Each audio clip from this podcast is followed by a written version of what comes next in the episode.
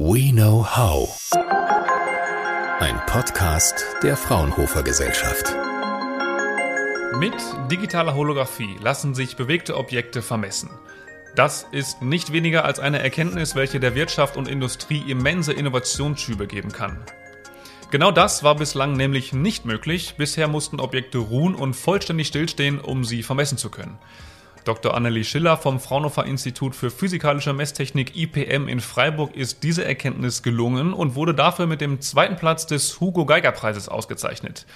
Der Hugo Geiger Preis ist ein jährlicher Preis, der vom Bayerischen Staatsministerium für Wirtschaft und Medien, Energie und Technologie für herausragende Promotionsarbeiten verliehen wird.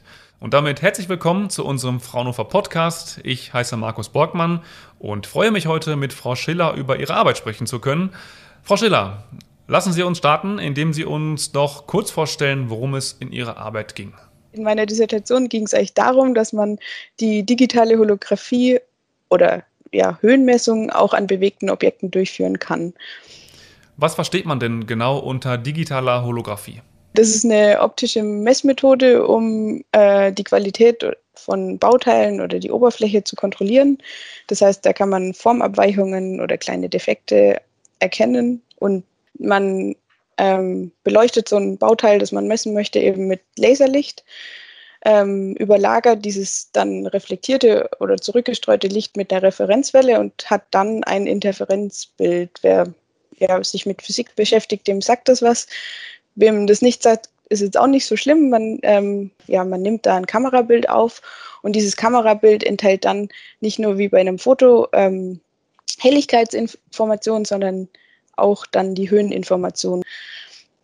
Und äh, das Besondere jetzt an Holographie ähm, ist, dass es sehr, sehr schnell ist. Man kann also ganz viele Punkte ähm, eben durch ein Kamerabild aufzeichnen und die Höheninformationen auswerten. Ähm, und dabei ist man noch sehr, sehr präzise. Und deshalb ist es halt ein Verfahren, was für die Qualitätssicherung in der Industrie, zum Beispiel so eine 100%-Prüfung in der Linie, ähm, ja, wichtig ist und da jetzt mittlerweile auch schon angewendet wird. Mhm. Ich habe es eingangs schon erwähnt, aber Sie können es ja sicherlich am besten erklären. Was ist die Erkenntnis Ihrer Arbeit? Dass es geht, dass man ähm, Objekte in Bewegung äh, holographisch vermessen kann. Ähm, was ich eben beschrieben hatte, war ja, dass wie das Ganze funktioniert. Und das war, als ich angefangen habe mit der Arbeit, wurde eben gerade so ein Sensor auch in, in der Produktionslinie ähm, gerade installiert.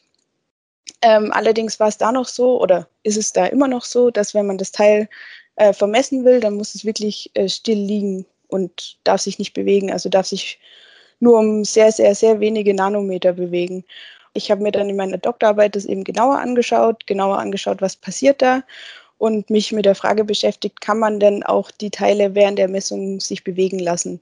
Und ähm, die Erkenntnis war, und das ja zum Glück muss ich sagen, ja, äh, es geht und ich kann die ähm, Teile bewegen, während sie gemessen werden.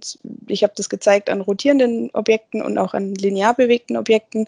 Und das Ganze geht halt auch ohne den Einsatz von starken Pulslasern, so, und, sondern sogar mit augensicheren Lasern. Mhm. Ihre Erkenntnis ist vorsichtig ausgedrückt bahnbrechend und revolutionär. Warum ist diese Erkenntnis für Industrie und Wirtschaft wichtig? Was können die damit anfangen, was vorher nicht machbar war? Ja, man kann sich relativ anschaulich vorstellen, wenn man sich so eine Fertigungslinie ähm, überlegt. Äh, der sich auch überlegt, dass ein Teil oder dass jedes Teil, das auf so einem Förderband äh, da durch die Gegend transportiert wird, gemessen werden soll. Ähm, dann ist es deutlich einfacher, ein Messsystem zu haben, unter dem sich dann äh, dieses Teil eben kontinuierlich wegbewegen kann. Ähm, das ist deutlich ja, einfacher, wie ich schon gesagt habe, als wenn man jetzt jede, jedes Mal dieses Band anhalten müsste oder das Teil mit einem Greifer vom Band wegnehmen müsste und unter dieses ähm, Messsystem legen müsste. Das ist der eine Vorteil. Der andere Vorteil ist, wenn man an komplexere Teile denkt, wie zum Beispiel Zahnräder, ähm, dann kann man durch diese Bewegung äh, Bereiche sichtbar machen, die davor eben verdeckt waren. Die Rückseite zum Beispiel das sind so die offensichtlichen Vorteile oder äh, wovon man profitiert. In welchen Bereichen profitiert denn die Wirtschaft davon? Beziehungsweise in welchen Bereichen kann Ihre Erkenntnis eingesetzt werden? Die Idee war äh, am, zu Beginn des Projektes oder ist immer noch, äh, das für Zahnräder zu nutzen. Ja, ein großes Anwendungsfeld ist natürlich äh, Automobilindustrie. Jetzt gerade auch Elektromotoren, ähm, bei, die einfach bei einer sehr viel höheren Drehzahl äh, funktionieren und man dadurch Probleme hat wie Geräuschentwicklung, wo es dann auch äh, sehr sinnvoll sein kann, dass man eben ganz flächig so ein Zahnrad misst. Noch ähm, andere Dinge außer die Zahnräder sind ähm, Bandwaren oder längere, größere Teile, die dann sich eben auch dann nur linear unter dem Sensor wegbewegen. Wie geht es mit dem Projekt jetzt weiter? Werden Ihre Erkenntnisse noch weiterführend ähm, untersucht oder ist es jetzt damit abgeschlossen? Aber das ja wahrscheinlich weniger. Nee, abgeschlossen ist es, glaube ich, noch lange nicht. Also ähm, in meiner Arbeit ging es hauptsächlich darum, auch mal zu zeigen, ähm, geht es überhaupt? Ist es möglich? Wo sind Grenzen? Welche Dinge muss man beachten? Welche Abhängigkeiten von Aufbauparametern oder sowas gibt es? Woran wir jetzt gerade oder ich jetzt gerade auch weiterarbeite, ist das Ganze eben dann auch tatsächlich, dass es in der Industrie zum Einsatz kommt.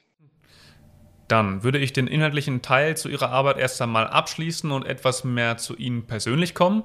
Sie haben mir im Vorfeld erzählt, dass Sie schon während der Masterarbeit mit Fraunhofer in Kontakt waren und auch mit Ihrem späteren Doktorvater Herrn Buse. Inwiefern wurden Sie während Ihrer Promotion oder auch schon, schon früher durch Fraunhofer unterstützt? Für meine Laufbahn, glaube ich, war das Wichtigste oder ja, meine Karriere oder vor allem meine Promotion eigentlich war das Wichtigste, ähm, dass ich sehr zuverlässig und sehr gut betreut wurde von ähm, den Leuten aus meiner Gruppe und Abteilung und natürlich auch von meinem Doktorvater. Und ich glaube, das hat mich dafür einfach super motiviert und dadurch hat äh, das auch sehr viel Spaß gemacht, weil ich auch, weil ich mich eben auf diese Hilfe und oder Betreuung einfach auch verlassen konnte. Mhm. Woher kommt denn Ihr Interesse an der Forschung? Das fängt ja sicherlich nicht erst im Studium an, sondern schon viel früher im Kindes- und Jugendalter. Ähm, genau, woher kommt Ihr Interesse an der Forschung generell, vor allem aber auch an digitaler Holographie? Weil das ist ja nicht etwas, wofür man sich erst kurz nach dem Abi interessiert. Ja, das stimmt. Und äh, ja, das, das fing schon früh an. Ich, es ist, finde ich, eine schwierige Frage. Also ich meine, ich glaube, sehr viele Menschen können sagen, als Kind haben, wollten sie immer Forscher werden. Das war bei mir auch so. Äh, als ich dann in der Schule war, habe ich Mathe, Physik, Chemie einfach sehr gerne gemacht oder hatte viel Spaß dran. Ähm, und mir war da einfach schon früh klar, dass ich irgendwas in diese Richtung dann auch studieren möchte. Ähm, ja, und da konnte ich mich, also für keins der Fächer alleine, also Mathe, Physik, Chemie, entscheiden. Dann habe ich irgendwann mal beschlossen, dass ich Mikrosystemtechnik studieren möchte. Ähm, und jetzt speziell zur digitalen Holographie, ähm, da hat mich einfach sehr interessiert oder fand ich sehr spannend, dass es äh, so, ein, so ein Mischmasch aus vielem ist. Also man kann im Labor arbeiten, äh, man muss aber auch programmieren und ja, diese Interdisziplinarität fand ich da einfach spannend. Eine letzte Frage habe ich noch. Es gibt viele junge Leute, die in der Schule schauen, was will ich eigentlich machen und dann zu dem Entschluss kommen, dass sie in der Forschung Karriere machen möchten. Sie sind ja jetzt doch recht erfolgreich unterwegs, würde ich behaupten.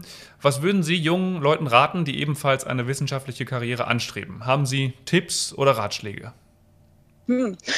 Ich fühle mich noch gar nicht so alt, um, um Leuten so viel zu raten. Was ich ähm, jüngeren Menschen vielleicht raten würde, ist, ähm, sich mit Sachen zu beschäftigen, die man gerne macht und äh, die einem auch Spaß machen. Weil ich glaube, dass dann äh, die Geduld und auch das Durchhaltevermögen, das man eben braucht, um eine Promotion oder vielleicht auch einfach nur eine Prüfung äh, zu machen, ähm, das dann einfach automatisch mitkommt. Ähm, wenn man dann noch ein bisschen Mut hat, um dann vielleicht auch mal ungewöhnliche Wege zu gehen, dann glaube ich, kann da wenig schiefgehen. Das ist doch ein schönes Schlusswort. Also aufgepasst und mitgeschrieben an alle Nachwuchsforscher und solche, die es werden wollen. Platz 2 beim diesjährigen Hugo Geiger Preis. Dr. Annelie Schiller vom Fraunhofer IPM hat die Jury mit ihrer Erkenntnis, dass sich auch bewegende Objekte mikrometergenau mittels digitaler Holographie vermessen lassen, überzeugt. Eine Erkenntnis, die es bisher noch nicht gab, welche der Industrie und Wirtschaft aber wieder neue Innovationsschübe geben wird. Bis hierhin, ja, viel Erfolg weiterhin, Frau Schiller, und vielen Dank für Ihre Zeit und die spannenden Einblicke. Ja, gerne. We know talents.